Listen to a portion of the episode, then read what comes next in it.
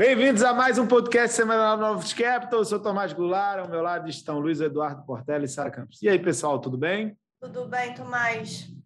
Tudo bem, vamos lá por mais uma semana. Exatamente. Então vamos começar lá fora. Essa semana foi uma semana que teve feriado nos Estados Unidos, teve feriado no Brasil, então foi uma semana é, basicamente onde a gente teve a ata do FONC e a gente teve diversos resultados de bancos é, lá nos Estados Unidos. Então, Sara, fala um pouco do CPI e da ata do FONC para a gente. Tá certo. Bom, a gente teve o, o CPI é, mostrando uma, uma desaceleração nesse, nesse mês.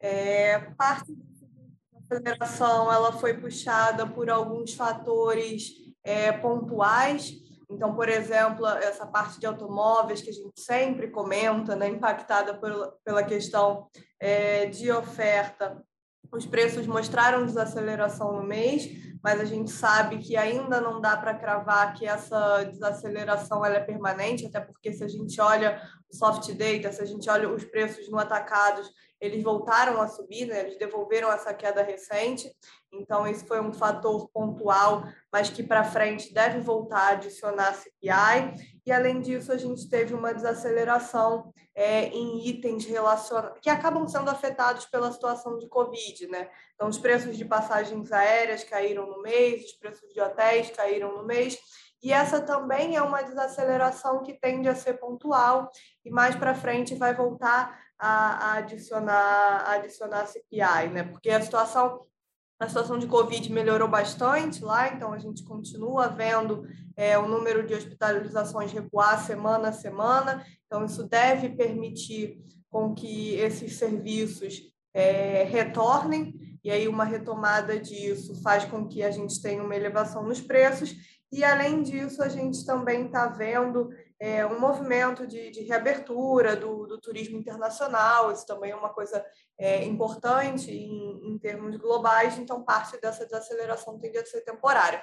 Em contrapartida, a gente teve uma forte surpresa na, na parte de aluguéis, que a gente já vinha observando como um risco para a inflação, mas até então vinha apresentando variações é, até abaixo da, da média histórica, mas teve uma surpresa relevante na, é, dentro desse CPI dessa semana e a gente continua é, vendo isso como um risco para a inflação à frente, já que se a gente olha o, o soft data, os indicadores antecedentes, né, que a gente costuma dizer, eles também estão mostrando que ainda continua havendo uma pressão é, sobre os preços de aluguéis nos Estados Unidos. Então, são fatores que a gente precisa acompanhar para para frente, né? E um outro, uma coisa que também acho que vale a pena a gente comentar aqui, Tomás, nessa semana foi a reunião do Banco Central do Chile, né? É, foi uma decisão que surpreendeu o mercado, que esperava ali uma alta de 100 bips, né, de 1%, e eles entregaram, é, eles entregaram mais, entregaram um aumento de, de 125 bips. É, acho que duas coisas ali parecem ter preocupado o, o, Banco Central. Uma é a expectativa de inflação mais longa, né, de 24 meses, é, indo a patamar acima de 3%, e também o comportamento do câmbio recente, que apresentou uma desvalorização significativa quando em comparação com os pares. Então, eles não quiseram dar menos do que o que estava precificado pelo, pelo mercado, e ele no dia reunião já tinha um pouco mais de 100, é, 100 bips na, na curva. Então, é um diagnóstico de inflação pelo Banco Central é, mais rocks, né, de uma pressão generalizada, é, vindo de oferta, de demanda, de câmbio, e aí com esse cenário de é, pressão inflacionária generalizada, uma eleição que caminha é, para um candidato mais à esquerda ser eleito, é, perspectiva de mais um novo saque dos fundos de pensão. É, então, tudo isso fez lá com que o Banco Central é, do Chile entregasse um aumento é, maior do que se esperava. E, como você comentou no início, uma outra coisa é, importante aqui na nossa semana, pensando em Estados Unidos, foi que a gente começou é, a ver os primeiros resultados das empresas americanas a saírem. E aí, né, Portela, você pode comentar um pouquinho para a gente como foi? É, acho que esse deu tom positivo, né, quando a gente fala de, de bolsa americana, que começou a semana bem, bem nervosa, tá? É, com a bolsa americana testando novamente a média móvel é, de 100, né, que, né, que tem brigado bastante nas últimas é, semanas e, e, infelizmente, está fechando a semana é, com quase 2% de alta, né, puxando aí, é, acho que o global como um todo, né, está com um ambiente positivo para as commodities, as commodities como o cobre, que tinham caído é, nas últimas semanas com receio né, com o crescimento da China, né, fecharem com, com forte alta durante a semana, o petróleo né, segue subindo, né, subiu mais 2% na semana, é, acho que a Bolsa Americana ajudou aí o Ibovespa né, fechar com 1,70 é, positivo é, na semana também. E tem um tom aí para os emergentes é, mais positivo. Né? Então, apesar do número do CPI americano, como a Sara falou, que por dentro veio né, pior do que esperado, mostrando né, pressões né, é, na, na, parte ligadas a aluguéis, né, que não são as, as temporárias, começando a subir, torna um, um cenário mais desafiador para os bancos centrais é, daqui para frente. Né? Então, o mercado de juros americano, né, a parte longa, é, fechou a semana em quedas, com realização é, de lucro, 10 anos, né, fechou aí com 4 bits de queda na semana, 1,57 de, é, de alta, mas a parte curta começou a antecipar o ciclo de alta para setembro de 22, né, mostrando que a pressão inflacionária está pior do que esperado e os números americanos, como a gente viu na venda de varejo nos Estados Unidos, é, é hoje continuam é, bem, bem resilientes é, e bem fortes. Tá?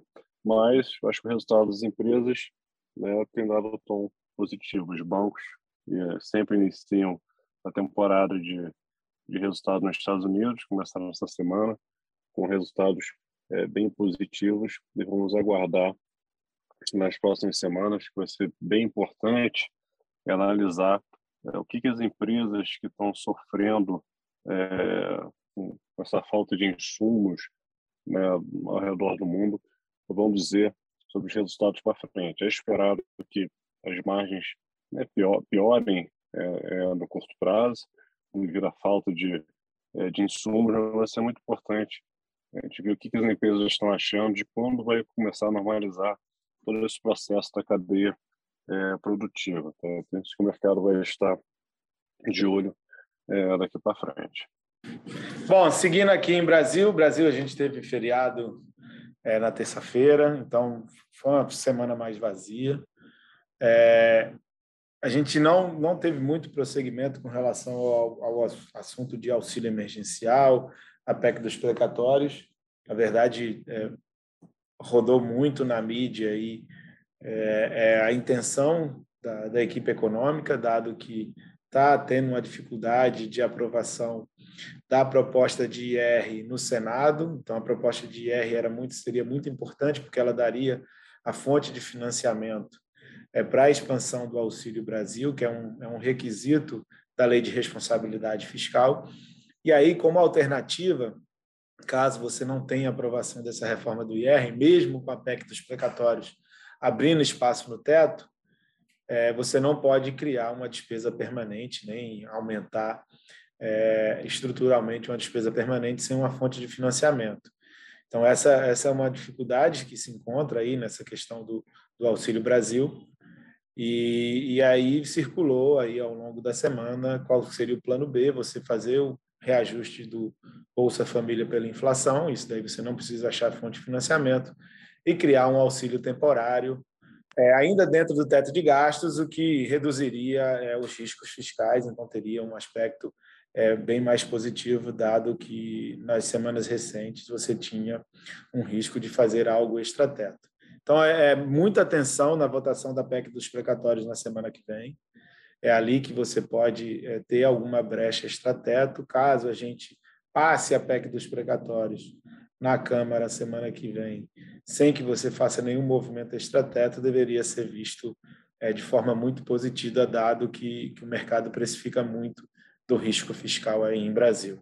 É, falando um pouquinho de, de Brasil, é, de preços, né?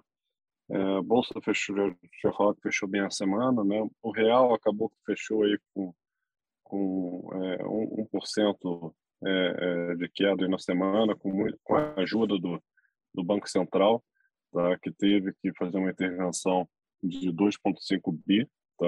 para netar é, alguma saída aí que a gente não sabe o que foi, é, bem grande. Tá? O câmbio está com um comportamento bem ruim desde a virada do mês, né? com, com, a gente conseguiu ver no fluxo cambial que teve uma saída de 4 bilhões, o mercado não conseguiu absorver, deve ter tido mais saídas esse final do ano, que é, que é normal no final do ano, tá, ter saídas, empresas é, antecipam talvez dividendos, né, estão remetendo é, mais dinheiro, e o Banco Central é, ajudou né, vendendo é, dólar desses dias. Tem que ver se ele vai continuar é, semana que vem. O mercado não espera nenhum anúncio é, para semana que vem, mas pode ter, é, acho que alguma surpresa, né? O câmbio já está bem, bem fora dos fundamentos e, e bem descolado dos emergentes é, nos últimos dias, tá? A questão aí da discussão de estender o auxílio tem é, é, pego aí o, o, DI, né? A gente teve mais uma semana, né? O janeiro 27 abriu aí uns 15 bits na semana. O DI curto, o janeiro 23 está fechando bem perto das das máximas dele, né, no, no 9,30, o mercado colocando um ciclo mais alto aí de, é, de juros. Né? Então, o mercado, é, o mercado de juros aqui ainda está bem nervoso. Como falou o Tomás, a gente vai precisar ver aí, é, acho que uma votação de um texto né, positivo para o mercado conseguir virar página fiscal aí até o final do ano.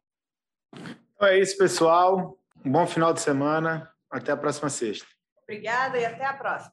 Um abraço, tá? Até semana que vem.